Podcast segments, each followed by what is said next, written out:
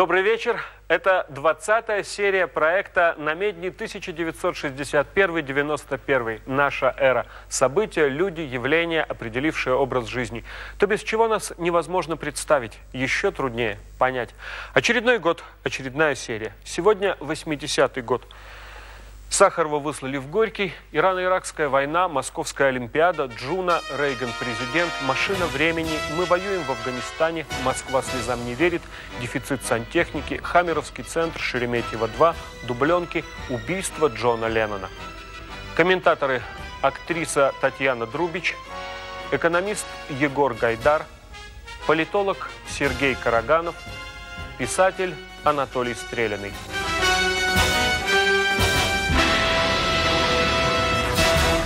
В 80-м году, ровно через 20 лет после того, как Святослав Федоров сделал свою первую операцию, заменил мутный хрусталик на искусственный, в Москве на Бескудниковском бульваре открывается Институт микрохирургии глаза – к этому времени сделано уже 8 тысяч таких операций. Вслед за врачом-новатором вся страна повторяет, если близорукость ниже 6 диоптрий, нужны не очки, а операция. И все-таки не очень верит, что глаз можно резать вдоль и поперек, как какой-нибудь правый бок. Федоров ставит на поток операции по удалению катаракты и лечению глаукомы. Новое достижение – метод изменения оптической силы роговицы – Полтора десятка надрезов на роговой оболочке делаются алмазным ножом, и к следующему утру очки можно выбрасывать. У нового института пропускная способность 18 тысяч человек в год, но и этого недостаточно. На специально оборудованном автобусе Федоров выезжает в провинцию, чтобы обучить местных хирургов операциям под микроскопом. В 80-м году начинается одна из самых продолжительных войн 20 века между заклятыми соседями Ираном и Ираком. Арабы и персы враждовали веками. Теперь религиозные вожди Ирана мечтают об экспорте исламской революции. И Ирак – самая подходящая для этого страна. Иран поддерживает шиитов, которые ведут партизанскую войну в Ираке. Пришедший к власти в прошлом 79 году правитель Ирака Саддам Хусейн казнит одного из лидеров шиитов и высылает в Иран тысячи сторонников Хамини. Ирак денонсирует свой договор с Ираном, и войска Хусейна внезапно переходят границу. Исламская революция ослабила иранскую армию, а иракцы получают от СССР горы оружия. Используя свое преимущество, они захватывают иранский город Харем-Шехр, но дальше продвинуться не могут, и война затягивается на годы. Всего погибнет миллион человек. Граница между Ираном и Ираком останется на прежнем месте – Обе страны объявят себя победительницами. После ввода советских войск в Афганистан самый известный диссидент, Нобелевский лауреат академик Сахаров, трижды выступает с заявлениями протеста. Собрав на пресс-конференцию работающих в Москве западных журналистов, Сахаров осуждает действия советских руководителей и призывает вернуть солдат домой. 22 января Сахарова задерживают на улице и вместе с женой припровождают в закрытый для иностранцев город Горький. В Горьком Сахарова поселят в квартиру на первом этаже элитного дома. Телефона в квартире нет. Устанавливается постоянный милицейский пост. Без специального разрешения к Сахарову никого не допускают. Во время перемещений по городу академика сопровождают сотрудники КГБ. Связь с внешним миром старается поддерживать жена Сахарова Елена Боннер. Она возит в Москву статьи, письма и политические заявления – их публикация на Западе и в советском самиздате заставляет КГБ вести постоянную контрпропагандистскую кампанию. О ссылке Сахарова знает вся страна. Советская эстрада поет с характерным акцентом. Эстонский бум начинается с Яка Йолы, он ширится продолжаемой Анны Вески и Тынисом Мяги. В начале 80-х эстонцы неизменно в первой эстрадной пятерке. Рисую я вновь тебя, Прибалтике поп-музыку привечают. Телевидение и комсомол проводят конкурс за конкурсом. Их лауреаты после побед начинают петь по-русски. За это их недолюбливают дома, но тогда можно гастролировать по всему Союзу. Поют, бережно сохраняя акцент. Вроде не совсем свои и могут вести себя посвободнее. Як Йола – первый советский солист с волосами почти до плеч. С каждого рисунка смотришь на меня Пусть образ твой хранят года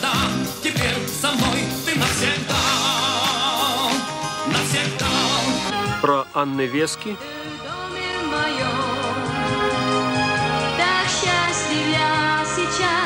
И даже увольня Тыниса Мяги говорят современные, спортивные, пластичные. Посередине праздника, посреди земли.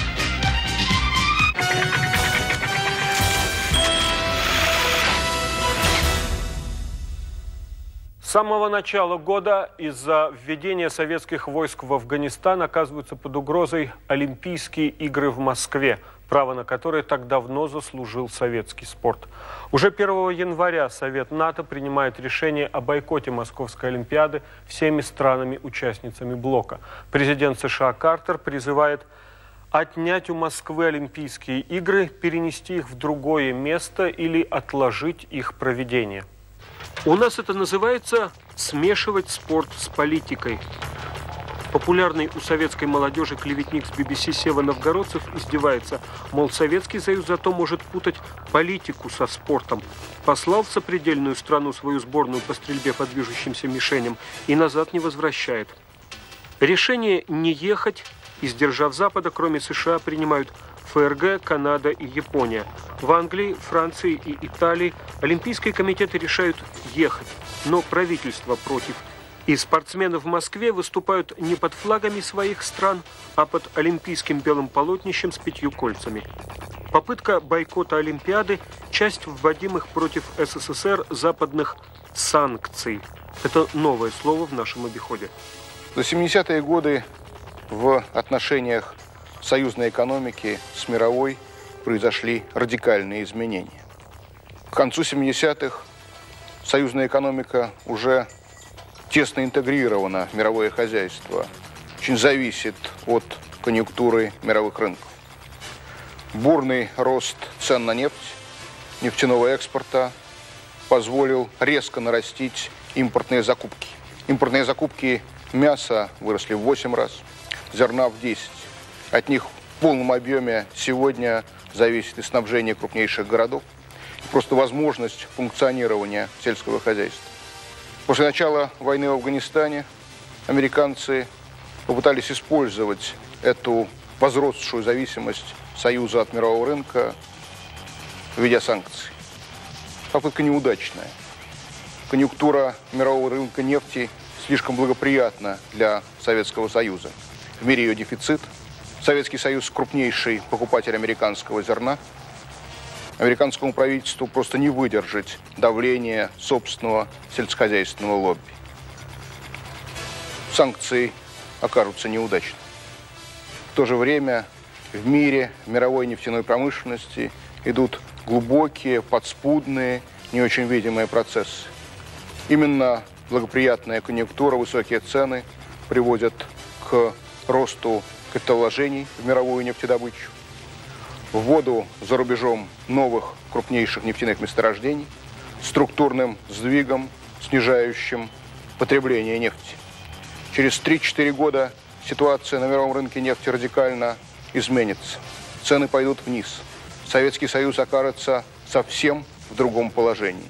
Но это будет потом. Нетривиальный ход советской контрпропаганды. Трехсерийный мультфильм «Баба-Яга против» про то, как сказочная нечисть пытается сорвать праздник спорта.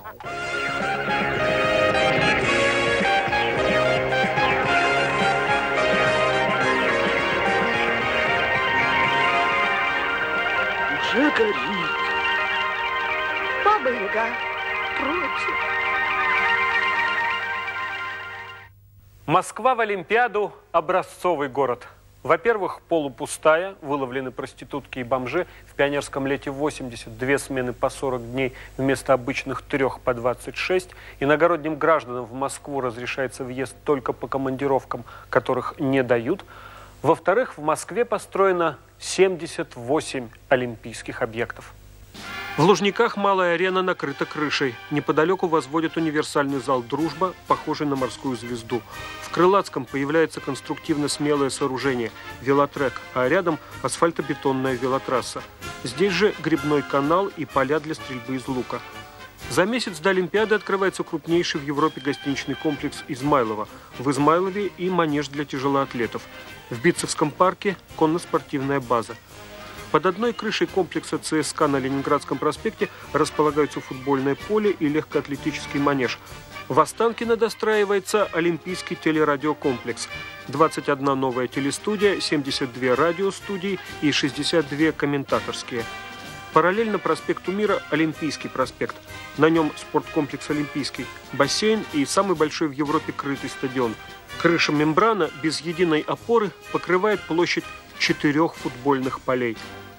С того времени Москва – один из главных спортивных центров мира. Здесь можно провести все. Олимпиада, про которую говорят, что она вместо объявленного ранее на 80-й год коммунизма, в спортивном отношении проходит в целом успешно. Владимир Сальников устанавливает два рекорда. Полтора километра он первым в мире проплывает быстрее 15 минут. Великий кубинский боксер Теофило Стивенсон становится трехкратным олимпийским чемпионом. Кубинцы побеждают в половине весовых категорий. Герт Весик из ГДР устанавливает мировой рекорд в прыжке в высоту 2 метра 36 сантиметров.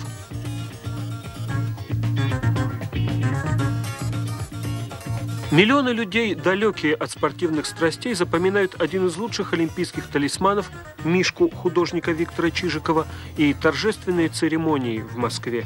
Эстетика азиатской дисциплины массовых зрелищ с живыми картинами из тысяч статистов с разноцветными флажками завораживает при открытии и пробирает до слез при закрытии игр.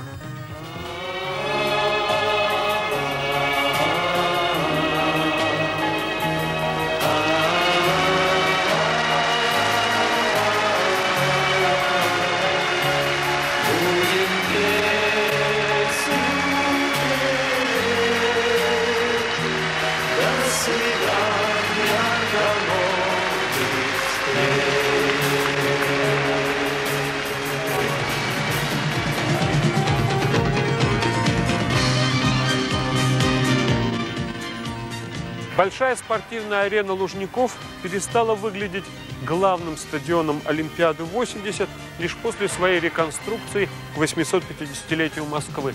Ничего равного высшему эмоциональному пику Олимпиады эти трибуны с тех пор не видели. Это случилось в последние минуты церемонии закрытия. Под песню «До свидания, наш ласковый Миша» из глаз олимпийского талисмана покатились слезы. А следом заплакали десятки впечатлительных спортсменов, тысячи зрителей, миллионы телезрителей. Русский медведь на поверку оказался сентиментальным. И этим выгодно отличался от американского орла по имиджу, о существовании которого у нас тогда никто еще не подозревал. становится тише,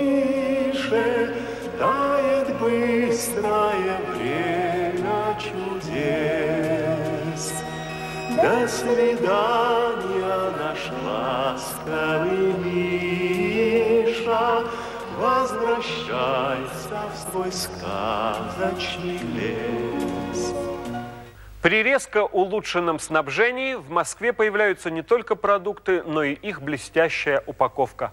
Крохотные формочки фруктовых джемов, пакетики соков – с Олимпиады от Москвы до самых до окраин начинают свое шествие Пепси-Кола и Фанта. В соседних цехах Очаковского пивзавода выпускаются вечные конкуренты Пепси-Кола и Кока-Кола. В час по 24 тысячи бутылочек нового формата 0,33 литра. Кока-кола продается только на спортивных сооружениях. Пепси и апельсиновый напиток Фанта уходят и в открытую торговлю, став первыми престижными безалкогольными напитками. В дни Олимпиады половину авиарейсов принимает Шереметьево-2, новый аэропорт Москва за граница, за граница Москва. Вторая взлетно-посадочная полоса, проложенная в Шереметьево, позволяет принимать любые существующие типы самолетов. Аэровокзал строит западногерманская фирма.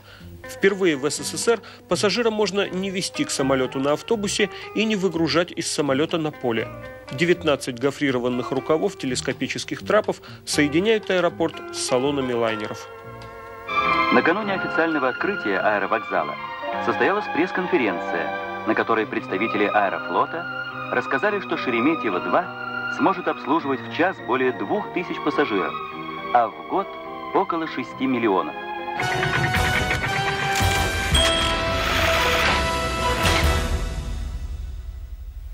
Во время Олимпиады утром 25 июля в Москве умирает Владимир Высоцкий. Маленькое сообщение о смерти артиста Московского театра драмы и комедии, так официально называется «Таганка», публикует «Вечерняя Москва».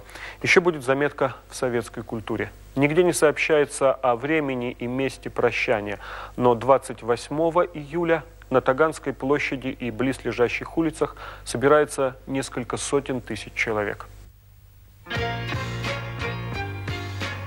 У многих в руках магнитофоны. Из них несутся песни Высоцкого. На два часа разрешают доступ к телу. В черном свитере и черных брюках Высоцкий лежит в белом гробу на черной сцене театра. С улицы в зал передают цветы. Много милиции. Я коней своих нагайкою стигаю, погоняю. Разрыв между никаким официальным положением и всенародным признанием, между крохотной заметкой о кончине в вечерке и тысячами и тысячами людей, запрудившими всю Таганку и все окрестности, пытаются преодолеть. Великий певец другой эпохи говорил, что у него нет никаких званий, есть только имя – Вертинский. Теперь на похоронах Никита Михалков называет Высоцкого настоящим народным артистом Советского Союза, хотя покойный не был даже заслуженным Российской Федерации. В другую эпоху, когда на литературном вечере при появлении Ахматовой зал встал, то в ЦК потом допытывались, кто организовал вставание. Теперь постановлением ЦК и Совмина Высоцкому посмертно задним числом дадут государственную премию и дожить не успел. Высоцкого похоронят на Ваганьковском кладбище, прямо напротив входа. Могила становится местом поклонения Высоцкому и центром продажи его фотографий, кассет, катушек и пластинок. На машинах, обслуживающих Олимпиаду 80, Появляются первые белые номера с черными цифрами и буквами. Прежде были черные номера с белыми цифрами и буквами. В этом же году с негативного обозначения на позитивный переходит московский транспорт, а затем и вся страна. Темные номера плохо читались в непогоду. Новые вскоре начнут делать с люминесцентным покрытием. Кроме того, у частных машин теперь в номерах сначала одна буква, потом цифры, потом еще две буквы а у государственных все три буквы после цифр. Буквы служебных номеров различаются по степени престижности. В столице самое большое начальство ездит с индексом МОС. Злоупотребления в торговле дефицитом общепризнаны. Чтобы качественный ширпотреб, обычно пропадающий между базой и прилавком, все же доходил до простого покупателя, придумывают распродажи на предприятиях. Ассортимент привозимого зависит от ранга предприятия и активности его правкома. Прежде всего это одежда, обувь, шапки, перчатки, комплекты постельного белья. На предприятиях тяжелой индустрии еще и продовольственная торговля. Чаще всего подкармливают говядиной и очень полезной говяжьей печенкой. 80-й – год кассовых триумфов отечественного кинематографа. Советский зритель, как полагается зрителю стабильной страны, предпочитает смотреть жанровое, а не проблемное кино. Выправляет традиционный репертуарный перекос, Госкино СССР выпускает Первый советский супербоевик «Пираты 20 века», супермелодраму «Москва слезам не верит» и блокбастер-катастрофу суперсоединение боевика и мелодрамы «Экипаж».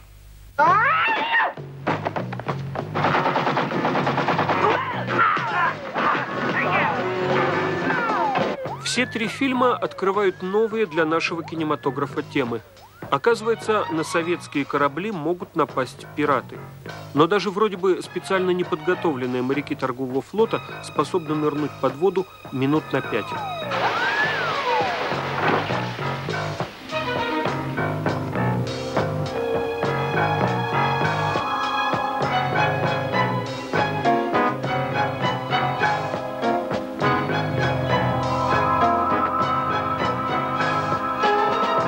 Пираты 20 века, сделанные по образу и подобию гонконгского боевика, бьют кассовый рекорд первого года проката, но живут на экране недолго.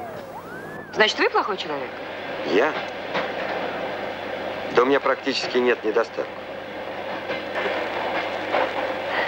Ну, а как насчет? Что? Ах, эту, эту я люблю. А, Но только в нерабочее время и под хорошую закуску. «Москва слезам не верит» – главная мелодрама эпохи. И прежде показывали ткачих, ставших директорами, и слесарей с лицом Баталова, но впервые он и она вместе. Она считала, что карьеру делать нужно, он убежден в обратном, единство в борьбе противоположностей. Да нет! Она этим самым обнаружила, что для нее социальный статус человека выше, чем его, мой личный статус. Переведи. Искушенный зритель морщится, сентиментальность. Но кроме столицы вся остальная Россия слезам верит. Верит и Америка. После долгого перерыва наш фильм признается киноакадемией лучшим иностранным и получает Оскара.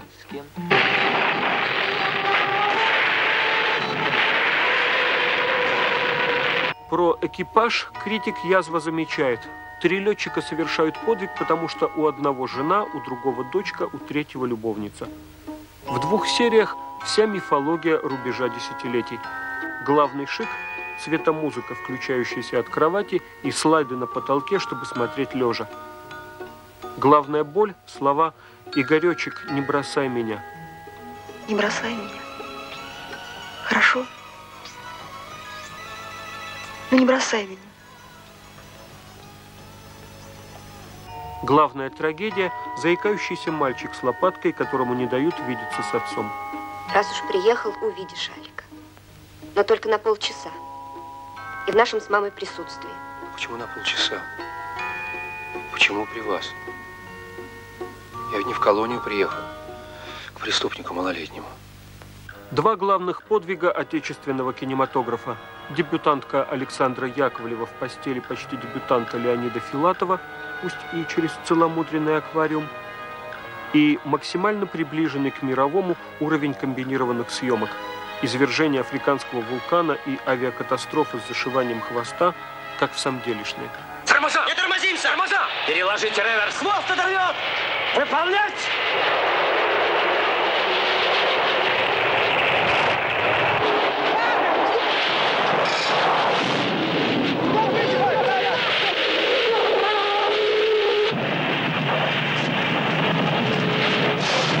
Каждые пять лет День Победы отмечается особенно торжественно.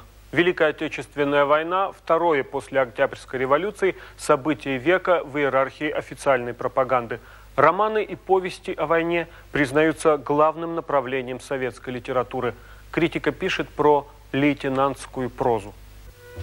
Юрию Бондареву и Григорию Бакланову, Василю Быкову и Олесю Адамовичу теперь под 60. Герой их книг – молодой человек, попавший на войну, способный взглянуть на нее и себя со стороны и потом понятно рассказать об увиденном гражданским людям. Десятиклассники, почти ровесники героя, пишут по лейтенантской прозе выпускные сочинения. В те дни Никита Сергеевич, секретарь Центрального комитета Коммунистической партии Украины.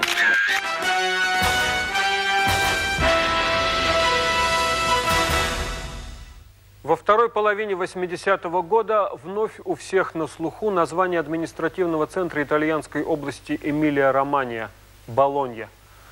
2 августа на центральном городском вокзале сильный взрыв. В результате террористического акта свыше 80 человек убиты, свыше 200 ранены. В Италии национальный траур. Ответственность за акцию берет на себя неофашистская организация «Вооруженные революционные ячейки». Газеты пишут, что неофашисты действовали то ли по заказу мафии, то ли масонской ложи П-2. Италия выглядит самой небезопасной страной цивилизованного мира.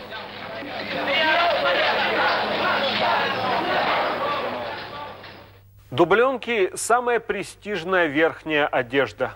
Продаются с рук на чеки в березках или за границей. Дубленные полушубки, таково официальное название, происходят от запростецкого овчинного тулупа. Мужские дубленки короче тулупа, отличаются тонкой выделкой. Женские дубленки длинные, лучше всех приталенные, с мохнатыми воротником, рукавами и подолом. Черный цвет указывает на неблагородное происхождение. Употребляются разные оттенки коричневого, серый, темно-вишневый. Женские дубленки бывают еще грязно-желтыми и грязно-белыми. Самая дорогая часть гардероба – дубленка стоит от 600 рублей до 1000 и весьма обязывает. Женщина в дубленке должна носить шапку такую же мохнатую, как воротник, или норковую, или павлопосадский платок с длинными кистями и сапоги-казачок.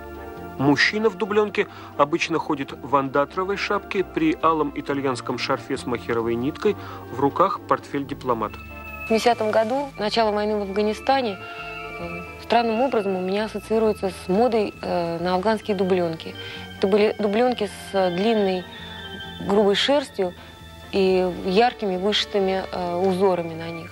Это было больше, чем одежда. Это было, это был стиль, это была необходимость в, определенных, в определенные моменты жизни. Это была и радость приобретения дубленки. И вообще это была какая-то очень хорошая душевная э, вещь. Она э, могла быть визитной карточкой в определенные круги. Ее было трудно достать. От этого она особенную приносила радость. Она стоила немеренных денег. На дубленку отдельно составлялся бюджет в семье. Она стоила от 600-800 рублей выше. Дубленки были самые разные. Простые, элегантные, отороченные мехом и без меха. Для меня самая лучшая русская дубленка – это дубленка на Тане Самойловой, Самойловой в фильме «Летят журавли». А самая желанная дубленка с детства оставалась дубленка у Анук Мэ в э, фильме «Мужчина и женщина». В столице Грузии проходит самый значительный фестиваль советской рок-музыки – «Тбилиси-80». Начало недолгого официального расцвета рока в СССР.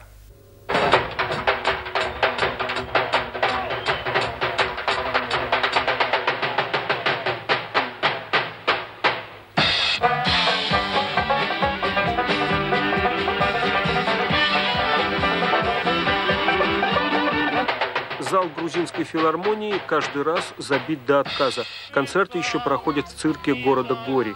Играют ансамбли из филармонии, ресторанов, домов культуры и просто подпольные.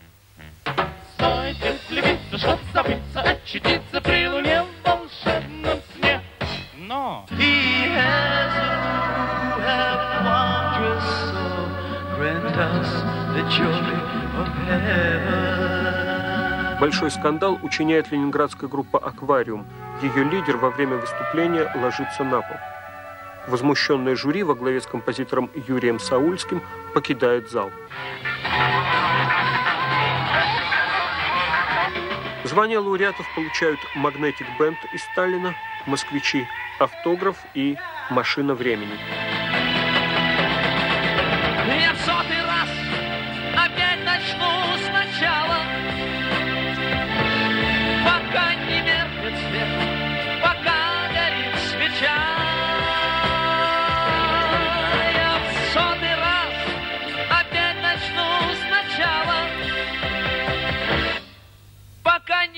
меркнет свет, пока горит свеча.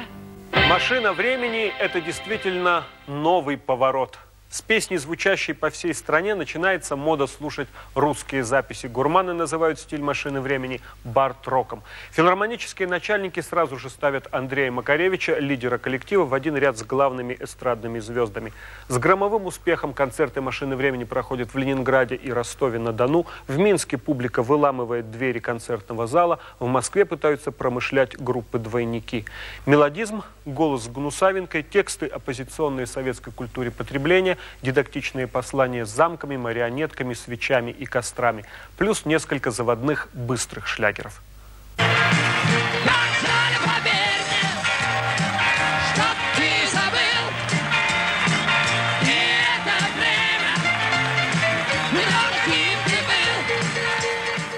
Конец относительно беспроблемному существованию положит письмо группы сибиряков во главе с писателем Виктором Астафьевым «Рагу из синей птицы» в «Комсомольской правде». Критика концертов «Машины времени» в Красноярске. Ни одна другая публикация не нанесет такого урона репутации главного молодежного издания страны. Медаль «Золотая звезда» вручил Тодору Живкову Леонид Ильич Брежнев.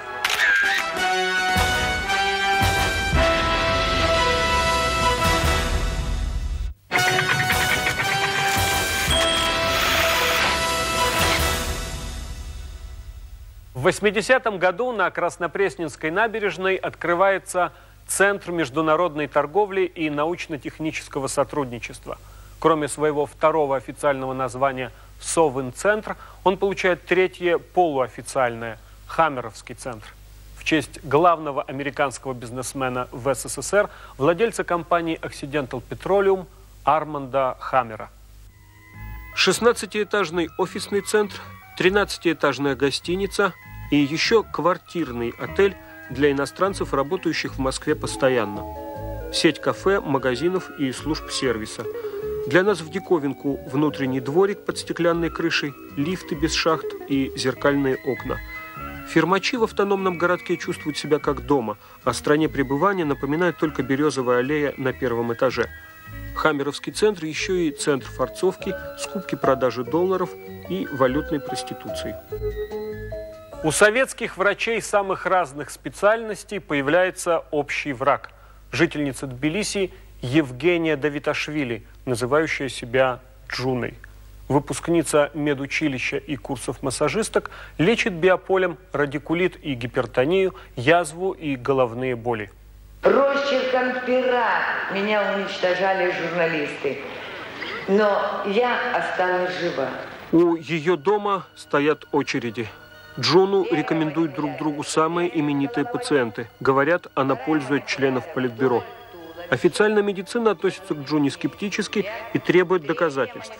Эксперименты в тбилисских и московских клиниках ничего нового не дают. Удачные случаи специалисты списывают на повышенную восприимчивость пациентов к гипнозу. Движение такое. Раз, вдоль обеих почек. Два, три, чем больше предостережений об опасности мифов в медицине, тем громче слава Джуны. Вот когда большая медведица и малая медведица и полярная звезда покинут небо, тогда будет конец света. Но пока они там...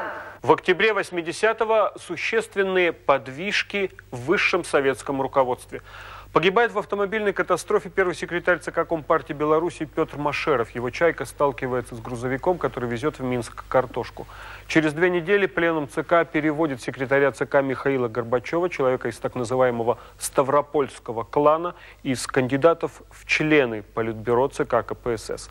Через два дня сессия Верховного Совета освобождает больного Алексея Косыгина от обязанностей председателя Совета Министров СССР и утверждает новым главой советского правительства Николая Тихонова, человека из Днепропетровского клана. Косыгин умирает 18 декабря. Сообщают об этом лишь 22 декабря, чтобы не омрачать празднование дня рождения Брежнева, который 19 -го.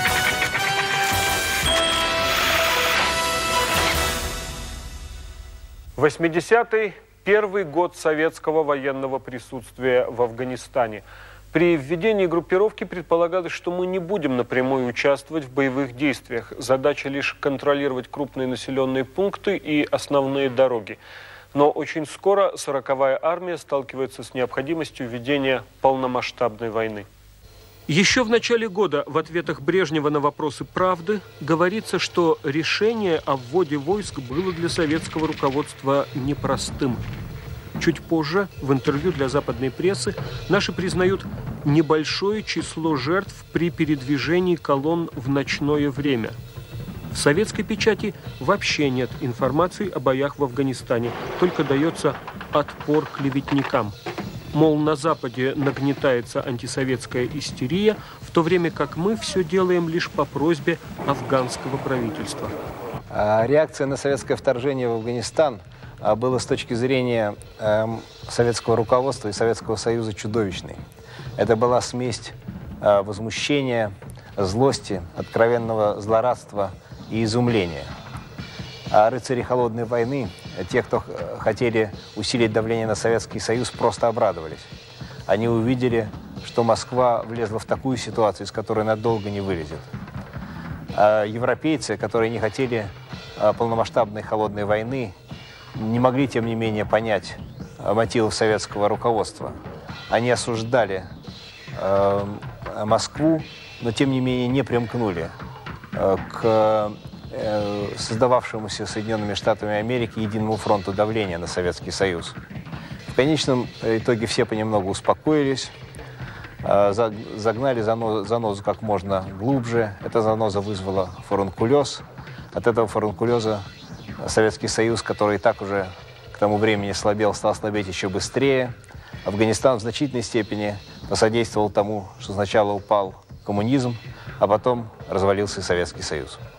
Осенняя демобилизация 80-го года разносит по стране первые рассказы очевидцев про Афганистан. Всем ясно, чем мы там на самом деле заняты. Мы воюем. Есть офицеры, для которых Афганистан – шанс карьеры. Больше жалования, быстрее выслуга лет, лишняя звездочка. Есть солдаты, готовые рискнуть.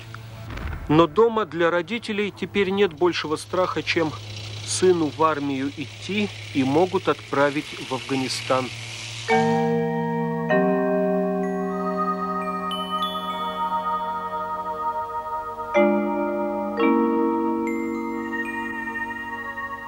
Далекая южная страна теперь каждый день главная тема новостей и разговоров, в которых она получает короткое прозвище – Афган.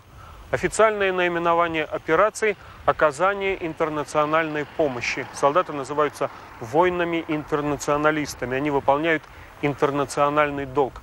Формулировка «ограниченный контингент советских войск» приписывается министру обороны маршалу Устинову.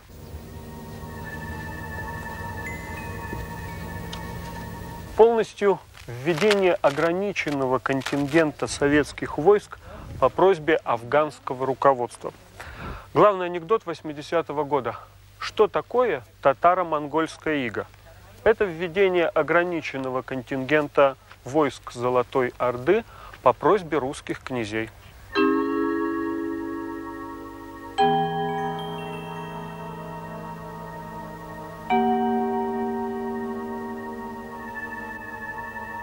Первую директиву о ведении боевых действий наши войска получают в начале марта 80-го. В приграничной провинции Кунар рейды вдоль дорог. С этого времени они будут проводиться постоянно.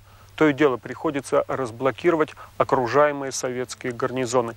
Наши воюют даже не за одну из противоборствующих афганских сторон, а просто за самих себя – в мае выходит приказ министра обороны об условиях прохождения службы офицерами ограниченного контингента.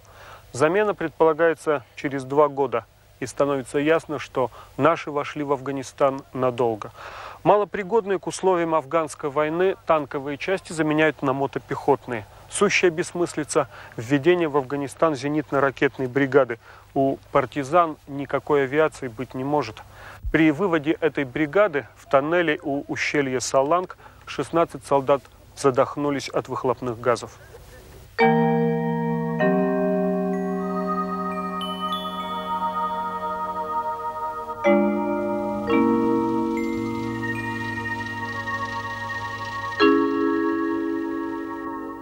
Журнал «Новый мир» печатает первый роман Чингиза Айтматова «И дольше века длится день». Один день из жизни путевого обходчика Буранного Эдигея, живущего в Сары-Озеках, серединных землях желтых степей. Герой соцтруда и лауреат Ленинской премии, автор повестей «Гор и степей» Чингис Айтматов не похож на официальных советских классиков. Он пишет вроде и про современных колхозников, строителей и учителей, а получается про вневременной Восток. Путевой обходчик, привычный герой-труженик социалистического реализма, не имеет четкой классовой позиции.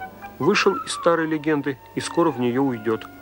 Критика обсуждает образ манкуртов – людей без памяти, способных на все. После реставрации вновь открывается Покровский собор на Красной площади, который чаще называют «Собор Василия Блаженного». В глазах всего мира шедевр русского зодчества – символ Москвы и СССР. Построенный при Иване Грозном собор приблизили к первоначальному виду.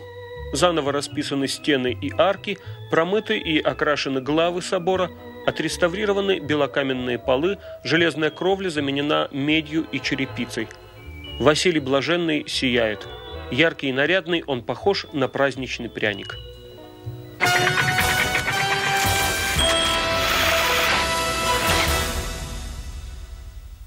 В 80-м году 40-м президентом США становится бывший матрос-спасатель, киноактер и губернатор Калифорнии Рональд Рейган – Наших категорически не устраивают результаты выборов.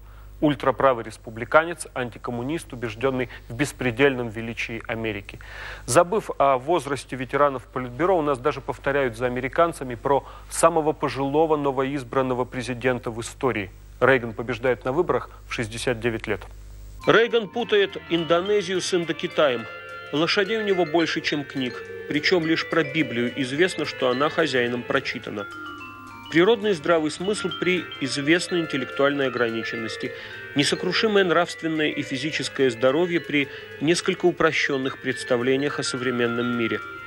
Американские либералы возмущены, американские консерваторы оправдываются.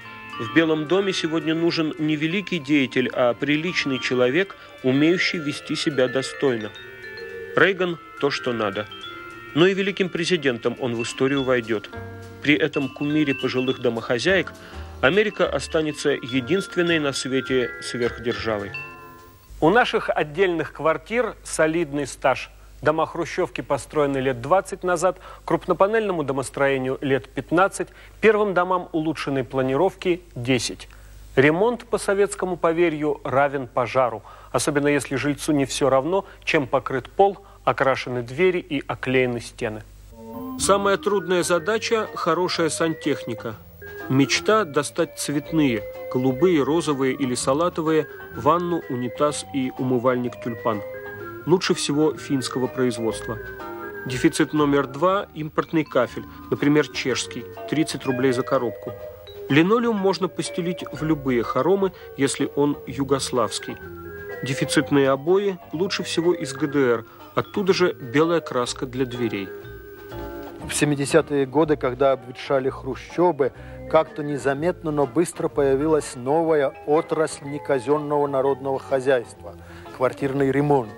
Я ее обнаружил, когда из Харькова приехала моя сестра, больничная гардеробщица, с вокзала прямо в магазин «Уют» на Комсомольском проспекте. Там день простояла в очереди, кому-то что-то сунула – к ночи отвез ее на Курский вокзал с грузом. Сестра радовалась. Теперь и у меня будут моющиеся обои, как у главного врача.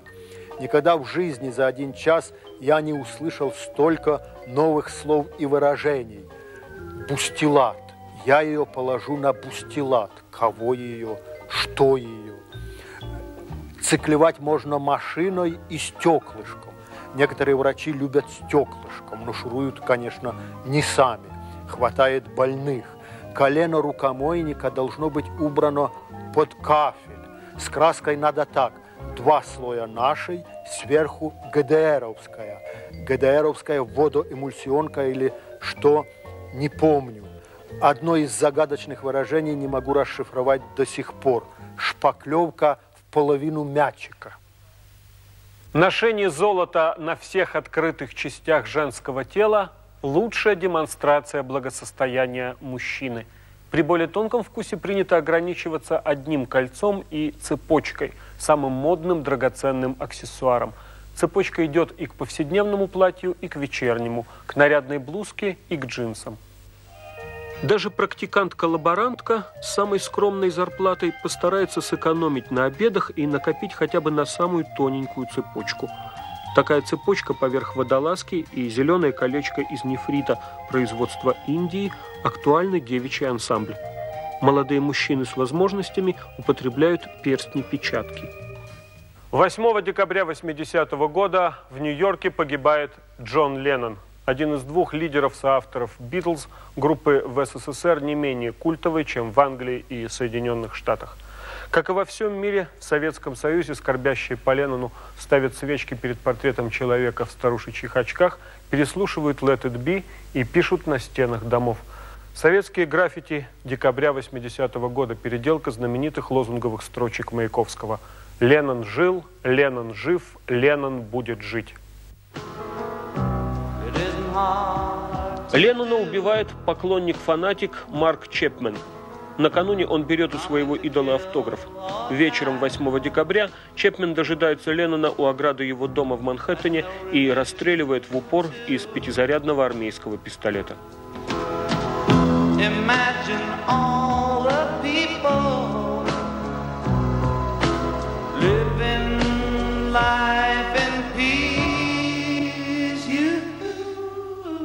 Это был год 80-й в проекте «Намедни» 1961-91 «Наша эра». События, люди, явления, определившие образ жизни. Следующая серия 81 год. Экономика должна быть экономной. В Польше солидарность, а потом военное положение. Подорожала водка, выставка «Москва-Париж», переход на летнее время, покушение на Рейгана и Папу Римского, паласы, борьба с несунами, итальянская эстрада, Юнона и Авось, Бельмондо. До следующей серии и следующего года. Счастливо!